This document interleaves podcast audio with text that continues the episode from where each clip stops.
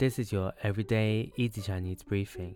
大家好，我是 Everyday Easy Chinese 的林老师，and in under five minutes every weekday, you'll learn a new word and how to use this word correctly in phrases and sentences. Today's word of the day is er, er, which means ear. Let's practice by making different words, phrases, and sentences with er. The first word is 耳机,耳机, which is a noun that means earphones. Let's look at each character of this word. 耳 means ear and 机 means machine. A way of using it in a sentence is 在火车上，我喜欢戴上耳机。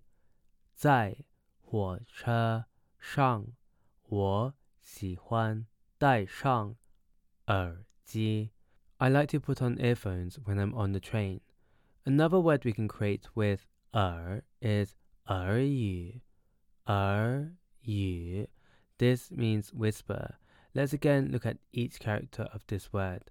Er means ear and yu means language.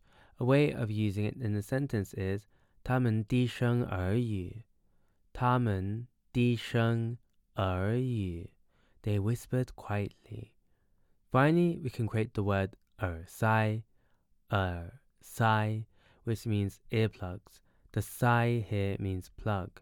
A way of using it in a sentence is 我在地铁上用耳塞可以减轻嘈杂声音。我在地铁上用耳塞可以减轻嘈杂声音。 I use earplugs on the subway to reduce the noise. Today we looked at the word er, which means ear, and we created other words using it. These are 耳机 earphones, 耳语 whisper, and 耳塞 earplugs. To see this podcast transcript, please head over to the forum section of our website www.everydayeasychinese.com where you can find even more free Chinese language resources.